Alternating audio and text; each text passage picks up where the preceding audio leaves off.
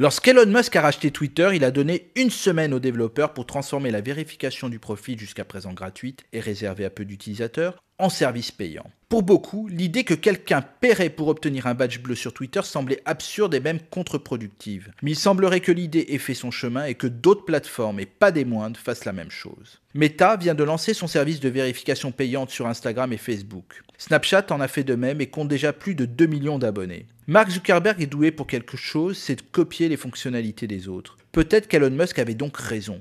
Apparemment, faire payer pour la vérification d'un profil a du sens économiquement et nous pourrons être à l'aube d'une nouvelle ère pour les réseaux sociaux. Un badge bleu sur Twitter, Instagram et Facebook ne vous donne pas seulement de la notoriété, mais surtout une véritable protection d'identité, ce qui est toujours précieux. Les plateformes affirment également qu'ils vous donnent un avantage dans leurs algorithmes en mettant en avant vos publications auprès d'autres utilisateurs. Sur Twitter, Elon Musk a réagi sur la décision de Meta avec un seul mot inévitable. Twitter, Instagram et Facebook ne sont pas les seuls à essayer de transformer les réseaux sociaux en service payant. Snapchat a son propre abonnement à 3,99 dollars appelé Snapchat.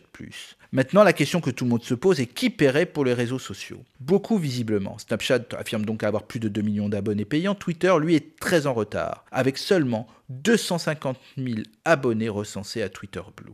Pour Meta, ce serait potentiellement important. Un rapport publié quelques jours après l'annonce de Mark Zuckerberg suggère que le plan de vérification de Meta pourrait être une énorme source de revenus. Cette analyse prédit qu'Instagram et Facebook pourraient avoir un total de 12 millions d'abonnés payants, générant jusqu'à 1,7 milliard de dollars de revenus en une année.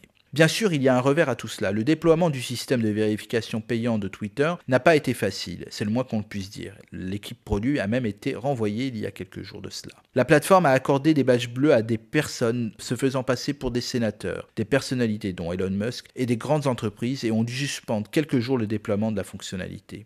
Meta devra donc être très vigilant là-dessus. C'est aussi pour cela que Meta Verified n'est disponible que pour le moment qu'en Australie et en Nouvelle-Zélande. Au lancement de Facebook, la gratuité, l'anonymat de la navigation et la création des événements physiques ont permis, entre autres choses, d'être le réseau social incontournable. En allant vers le payant, Mark Zuckerberg cherche à avoir des revenus alors que la société traverse des difficultés dans sa stratégie avec des mouvements encore jamais connus, des milliers de licenciements à la clé. Ce pari du payant sera peut-être gagnant, et les mois qui arrivent nous le diront. Et si cela venait à échouer en plus du reste, Facebook serait sûrement en grand danger.